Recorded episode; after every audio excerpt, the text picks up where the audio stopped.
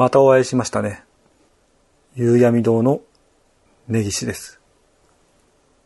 昔、専門学校の講師の人が海外旅行に行った時の話をしていて、いや、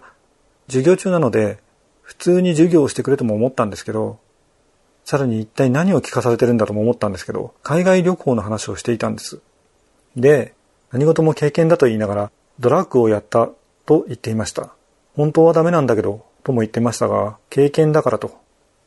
東京の専門学校だったんで、やっぱり都会は怖いところだなって思いました。人に物を教える立場の人が、授業中にいきなり、俺ドラッグやったことあるぜなんて告白するなんて思いませんからね。本当にあれは一体何だったんだろうって、今でも思いますね。悪いことを自慢げに話したがる心理っていまいちわかりませんね。もしかしたら、他の人がしてないことをしている自分をアピールしたかったのかもしれません。承認欲求の一種ですね。まあ、ただ単に犯罪の告白をしたとも取れますが、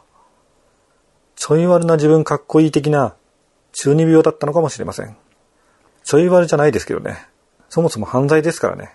海外だからギリセーフなんですかね。その辺よくわからないんですけど、ドラッグは人によって強い依存性が出るものもありますので、使用するときは覚悟が必要です。よく知られていることでもありますが、ドラッグは国によっては規制がありません。ウェルカムドラッグというか、ウェルカムティーのようにご自由にどうぞ的なものもあるみたいです。そこでうっかりハマったりしても、国内で手に入れるには法を犯さなければならなくなります。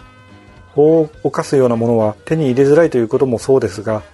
取引金額も一般商品の枠から外れ、高額になります。言ってしまえば、ものすごくコスパの悪い代物です。軽い気持ちで手を出しても、その代償の大きさを考えると、慎重になった方がいいと、根岸は思います。その講師の人、若干顔色が悪くて、パンダのようなクマがあったんですよね。もちろん麻薬取締官のスキルもありませんし、そもそも使用前の顔を知らないので、思い込みかもしれませんけどね。絶対好きじゃないですか、店長。なんだかんだで食いついてきますよね。全部夕闇どうなの、うんうん、むしろ追いマヨネーズします。追いマヨネーズ。マンジ？マンジマジマンジ。それ耐えられますか心が。水道もくのっと前向いてほしいんだけどな。普通に家って言ったから普通に言ったのに。普通に中古書店夕闇堂ですイントネーション細かいですね。当たり前じゃないですかちょっと早く。中古書店夕闇堂始まるよ。意外と 意外と足音入るよね。改めまして、夕闇堂の根岸です。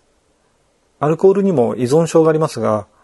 ドラッグに手を出している人とアルコールを飲んでいる人の数って話にならないくらい、少なくともこの国ではアルコールを飲んでる人の方が多いんですよね。でも、依存症治療をしてるって人あまり見ませんよね。まあそれでも、28年度のアルコール依存症の患者数はだいたい9万5千人ほどいたそうです。それに対して、薬物依存症の患者数は6000人程度です。お、薬物依存意外と少ないと思った方いますかね人口の50%の人が飲酒していると仮定して、まあ実際は75%ほどいると言われてますが、これは飲酒経験者というくくりなので、年間ある程度の飲酒機会がある人ということですね。6000万人いるとしましょう。6000万人に対して9万5000人ですから、0.15%程度だとわかります。これに対して薬物使用、違法薬物ということですが、少なくとも1回以上使用したことがある人は、推定ですが200万人いるそうです。6000人の患者ですから0.3%と倍です。これはある程度見えている数字から出した割合で、一生のうち1回以上飲酒した人間であれば、アルコール依存症患者の割合はもっと下がりますし、ある程度定期的にというと、すでに依存症の発症があるとも取れますが、違法な手段でも、たしなむ程度だと割り切って使用できる環境の人間とくくれば、薬物使用者と定義される人数は大幅に減ると思われます。となると、薬物依存患者の割合はアルコールとは逆に増えてしまいます。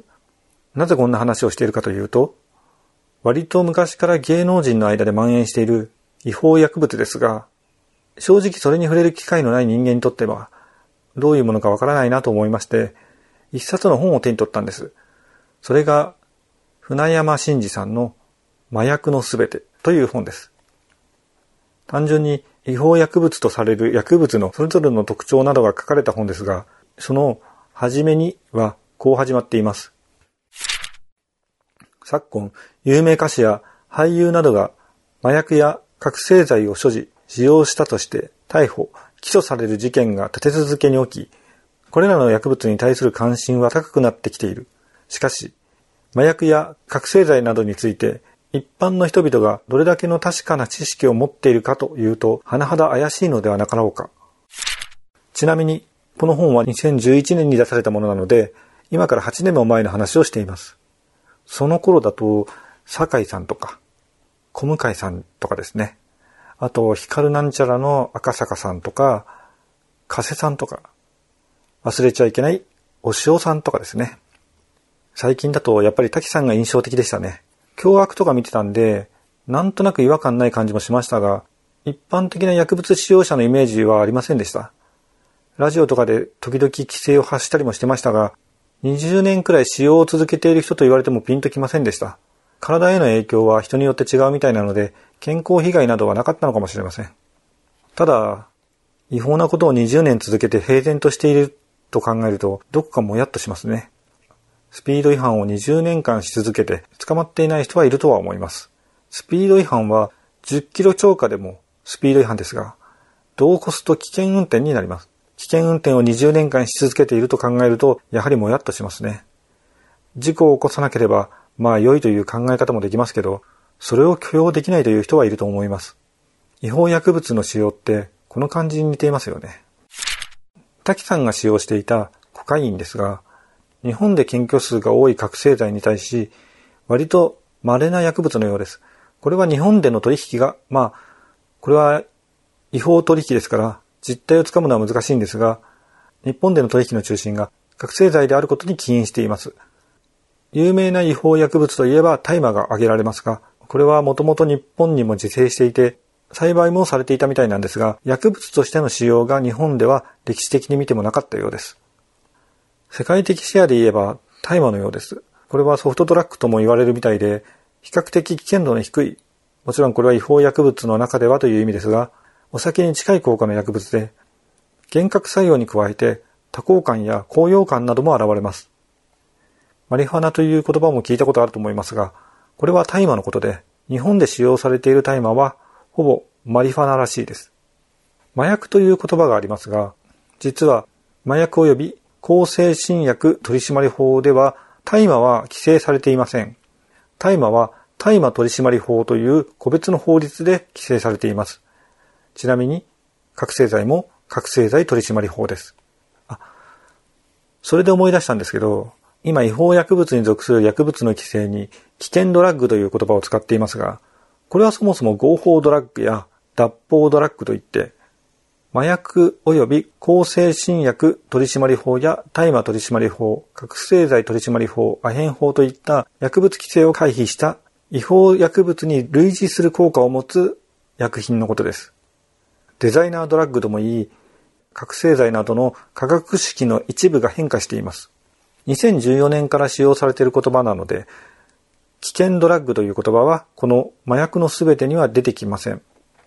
危険ドラッグは薬物としては新しいものとなります。薬物として新しいということは臨床データの少ないものということで、その効能も信用できなければ、副作用についても何の保証もありません。簡単に言ってしまえば、使用後何らかの条件を満たすと確実に死ぬという副作用があってもおかしくはないのです。しかも、取引や薬品生成も真っ当な環境で行われているとは考えにくいものです。生きがって手を出すと痛い目を見た。では、済まない状況に陥る可能性もあります。特に、比較的安全とされる薬物もゲートウェイドラッグといって、他の薬物の入り口とされる可能性があります。安全だったり、違法でなかったりしても、違法薬物に類似した薬物を取り扱う人間を真っ当な人間だと思いますか？その人に問題がなかったとして、その取引を仕切っている人間がいたとして、そう考えれば安全な違法薬物なんてものはありません。マリファナ、大麻ですね。これは取り扱いを間違わなければ、飲酒よりも安全なんていう人もいます。でももともと日本でのシェアの強い覚醒剤を仕切っているところって、マリファナに目を向けてないなんてことありますかね知識があって、入手に独自のルートを確立している人は、まあ比較的安全に取り扱うことができるかもしれません。しかし、最初に興味本位で手を出す人が、そんな知識もルートも持っていないですし、そこまでのモチベーションはないと思います。となると、なんとなくちょい悪のイメージとかで手を出してしまう人、飲酒とかタバコとかもそうなんですけど、若者ですよね。